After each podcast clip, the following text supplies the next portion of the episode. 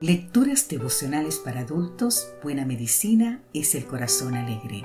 Cortesía del Departamento de Comunicaciones de la Iglesia Tentista del Séptimo Día Gascue en Santo Domingo, capital de la República Dominicana.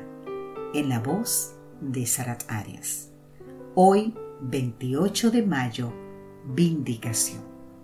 Leemos en el libro de Esther, capítulo 9, los versículos 29 al 30 y la reina Esther, hija de Abijail y Mardoqueo, el judío, suscribieron con plena autoridad esta segunda carta referente a Purim.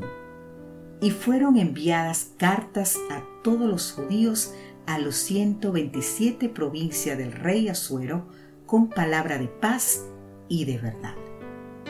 La fiesta de Purim, plural de Pur, que significa suerte, Lleva ese nombre por ser el método que usó Amán para decidir el día en que los judíos serían aniquilados. Así podemos leer en Esther 3:7. Se celebra hasta el día de hoy entre los judíos y es una de las ocasiones más gozosas para esa comunidad. Festejan la vindicación del pueblo judío tal y como se relata en el libro de Esther.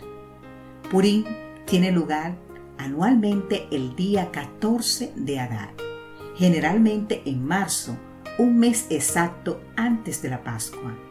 Ese día las familias y las congregaciones leen el libro de Esther y se gozan de los eventos milagrosos del periodo descrito en el libro de Esther.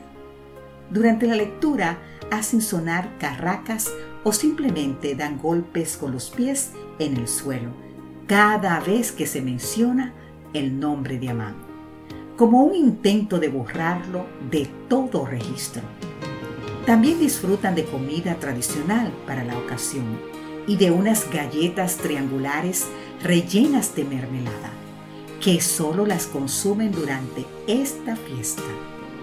Hacen además donaciones de comida a organizaciones benéficas para las personas necesitadas según exhorta Esther en su capítulo 9, versículo 22.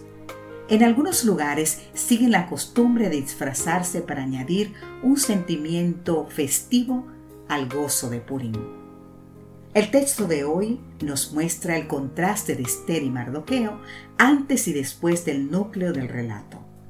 Mardoqueo era uno de los deportados de Jerusalén que adoptó y crió a su primita Adasa, Esther en la población de Susa residencia real.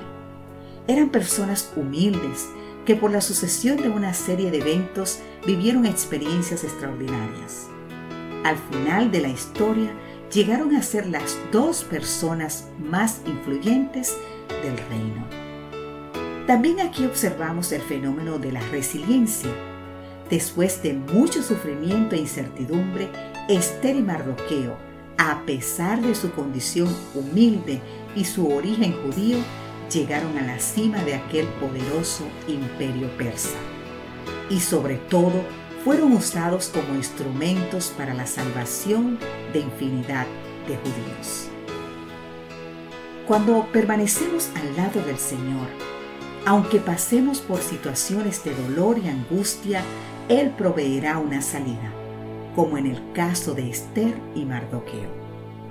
Oremos hoy por su protección en cualquier paso que demos y su poder se manifestará de forma resolutoria.